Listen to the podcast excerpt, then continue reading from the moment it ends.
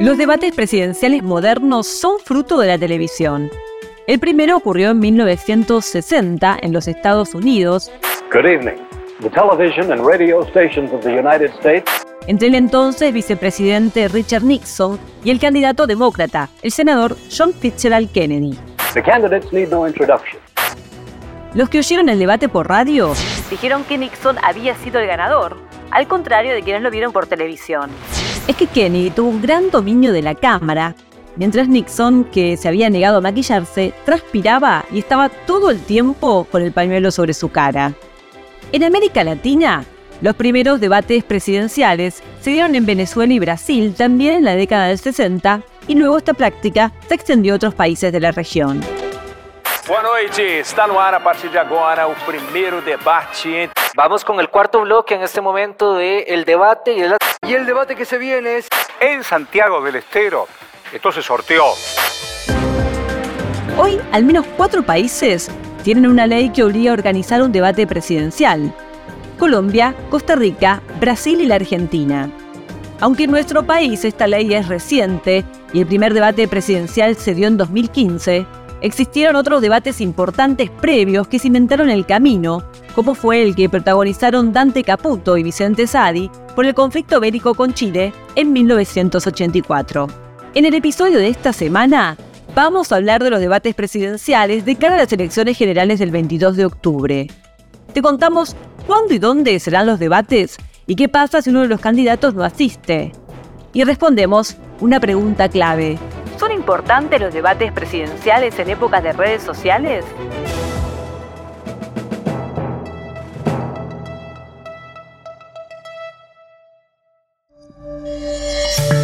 Esto es el podcast de Chequeado un espacio en el que vamos a compartir con vos algunos de los chequeos para que sepas qué de lo que se dijo o escuchaste es verdadero o falso. También vamos a explicarte en profundidad un tema de actualidad y a traerte datos y contextos para que entiendas mejor las noticias.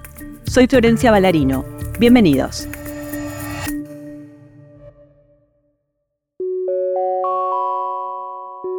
La ley 27.337 establece que es obligatorio realizar debates públicos antes de las elecciones entre los candidatos a presidente de la Nación, con el fin de dar a conocer y debatir las plataformas electorales de los partidos, frentes o agrupaciones políticas. En el debate participarán los cinco candidatos presidenciales que superaron en las PASO el piso del 1,5% de los votos necesarios para participar de las elecciones generales.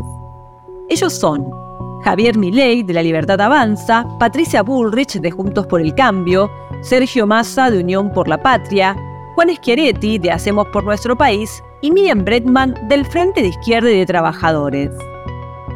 ¿Cuándo y dónde serán los debates? El primer debate se realizará el domingo 1 de octubre en el Centro de Convenciones Provincial Forum en la ciudad de Santiago del Estero. El segundo debate será el domingo 8 de octubre en el Salón de Actos de la Facultad de Derecho de la Universidad de Buenos Aires, en la ciudad de Buenos Aires. En caso de haber balotage, esto es, una segunda vuelta con las dos fórmulas más votadas, si ninguno de los candidatos consigue más del 45% de los votos, se va a realizar un tercer debate el 12 de noviembre, también en la Facultad de Derecho de la UBA. Vamos a los temas. Serán seis los ejes del debate. En el primer encuentro, los candidatos debatirán sobre economía y educación y en el segundo sobre seguridad y trabajo y producción. Los otros dos temas a debatir fueron seleccionados en base al interés de la ciudadanía mediante una votación online. Ellos son derechos humanos y convivencia democrática y desarrollo humano, vivienda y protección del ambiente. ¿Cómo será la dinámica del debate? Lo explica Alberto Dalavía, presidente de la Cámara Nacional Electoral, en esta conferencia. Escucha.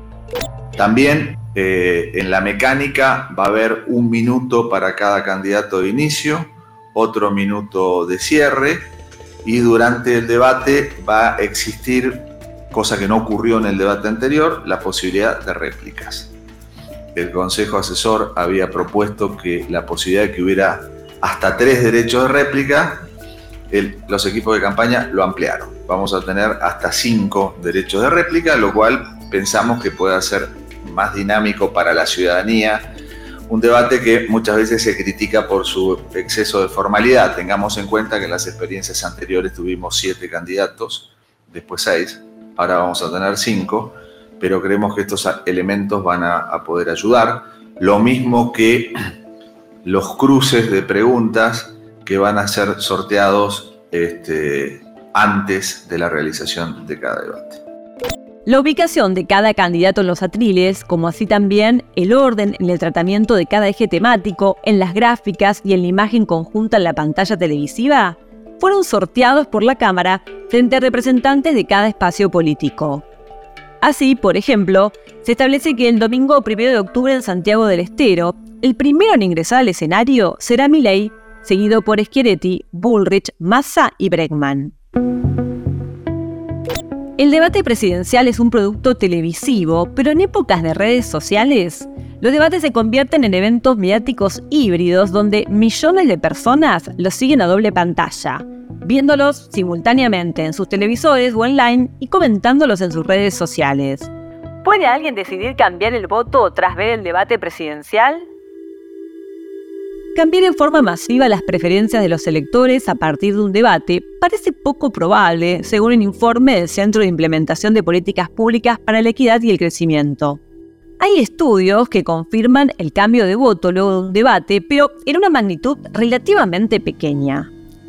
En un estudio realizado sobre cuatro elecciones presidenciales en los Estados Unidos, se demostró que un 14% de quienes vieron el debate y estaban indecisos cambiaron su posicionamiento, mientras que solo un 3,5% cambió su preferencia de un candidato a otro. Entonces, ¿por qué son importantes los debates presidenciales? Nos lo cuenta Augusto Reina, politólogo y director de Pulsar UBA, un observatorio de la Universidad de Buenos Aires especializado en el estudio de la opinión pública, quien además acaba de publicar junto a Daniela Barbieri el libro Debatir para Presidir de Editorial Eudeva.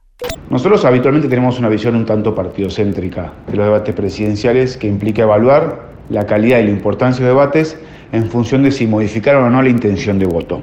Eso es una visión parcial de los debates presidenciales muy centrada en cuánto es que le puedo sacar al debate como evento político. Pero hay otras visiones alternativas que son más grandes, digamos, que implica, bueno, ¿para qué sirven los debates presidenciales a la campaña en general o puntualmente para la sociedad. Bien, entonces vamos con esa. ¿Para qué sirven los debates presidenciales más en general? Bueno, los debates sabemos que amplían los niveles de conocimiento de los candidatos, y esto es particularmente cierto para los candidatos que son menos conocidos, normalmente los, de los partidos políticos más chicos o que tienen entre un 4, un 5, un 10% de, de la intención de voto. También sabemos que los debates presidenciales aumentan los niveles de conocimiento sobre las propuestas de los candidatos, no probablemente con la profundidad que nos, que, nos gustaría que lo hagan, y no sobre los temas sustanciales que muchas veces se discuten en la arena pública, pero sí se aumentan los niveles de conocimiento sobre la propuesta de los candidatos, y esto es un punto para, para valorarlos y contemplarlos. En tercer lugar, horizontalizan la oferta política. ¿Qué significa esto? Le permiten a partidos políticos menores acceder a una plataforma de difusión de sus ideas y sus posiciones que normalmente no acceden. ¿Y a qué me refiero con esto? Bueno, los debates presidenciales normalmente tienen entre, bueno, los, mayores entre 50 puntos rating y los, los, últimos 30 puntos rating, que es un nivel de audiencia enorme a los, a los que normalmente los partidos menores no acceden. Bueno, y esto permite cierta horizontalización, y esto es, todos, no importa el orden que tengas en los, estudios de opinión pública, se presentan en un mismo lugar, en un mismo horario para debatir frente a una audiencia enorme. Y eso es un punto adicional. Tras los debates presidenciales de 2019, Pulsar UBA realizó un estudio donde se encontraron aumentos en los niveles de conocimiento sobre las posiciones políticas generales que tienen todos los candidatos. Así lo explica Reina. Creo que de cara para adelante los resultados más valiosos, de hecho, los debates presidenciales no hay que buscarlos en la ganancia política, en si obtuvo un punto más o un punto menos de intención de voto, sino en el potencial de enriquecimiento de la sociedad si la sociedad sale de debates presidenciales conociendo un poco más sobre las posturas y posiciones de los candidatos en diferentes temas de la agenda pública. La ley establece la obligatoriedad de debates preelectorales públicos entre los candidatos a presidente de la nación. Todos los candidatos cuyas agrupaciones políticas superen el piso de votos establecido para las elecciones pasos están obligados a participar. ¿Qué sucede si no concurren al debate? El artículo 4 de la norma sostiene que esos candidatos serán sancionados con el no otorgamiento de espacios de publicidad audiovisual establecidos. En su lugar, dichos espacios se repartirán de manera equitativa entre el resto de los candidatos participantes. Asimismo, la ley establece que el espacio físico que le hubiera sido asignado al candidato faltante permanecerá vacío junto al resto de los participantes a fin de notar su ausencia. Eso pasó en 2015, en el primer debate presidencial de la historia argentina. Uno de los atriles quedó vacío porque el por entonces candidato oficialista, Daniel Scioli, no participó del debate. El resto de los aspirantes a la presidencia sí asistieron. Mauricio Macri, Sergio Massa, Margarita Stolbizer, Nicolás del Caño y Adolfo Rodríguez Sá. Hubo balotage y el 15 de noviembre de 2015 se llevó a cabo un segundo debate presidencial, pero esta vez Scioli sí asistió y se enfrentó a Macri en uno de los eventos políticos con mayor repercusión mediática de los últimos tiempos. ¿Qué va a pasar en el próximo debate? Lo sabremos en pocos días. Si querés saber más sobre esto y otros temas, entra a chequeado.com o seguinos en las redes. Si tienes una idea o algún tema del que te gustaría que hablemos en un próximo episodio, escribinos a podcast.chequeado.com. Y si te gustó este episodio, seguinos en Spotify o en tu app de podcast favoritos y recomendanos a tus amigos. Es una producción original de Chequeado en colaboración con Posta. Las notas sobre las que se basa este episodio fueron escritas por Delfina Corti e Ignacio Corral. La producción está a cargo de Guido Escolo y Josefina Denía y la edición es de Nacho Arteche. Soy Flor Valarino. Hasta la próxima.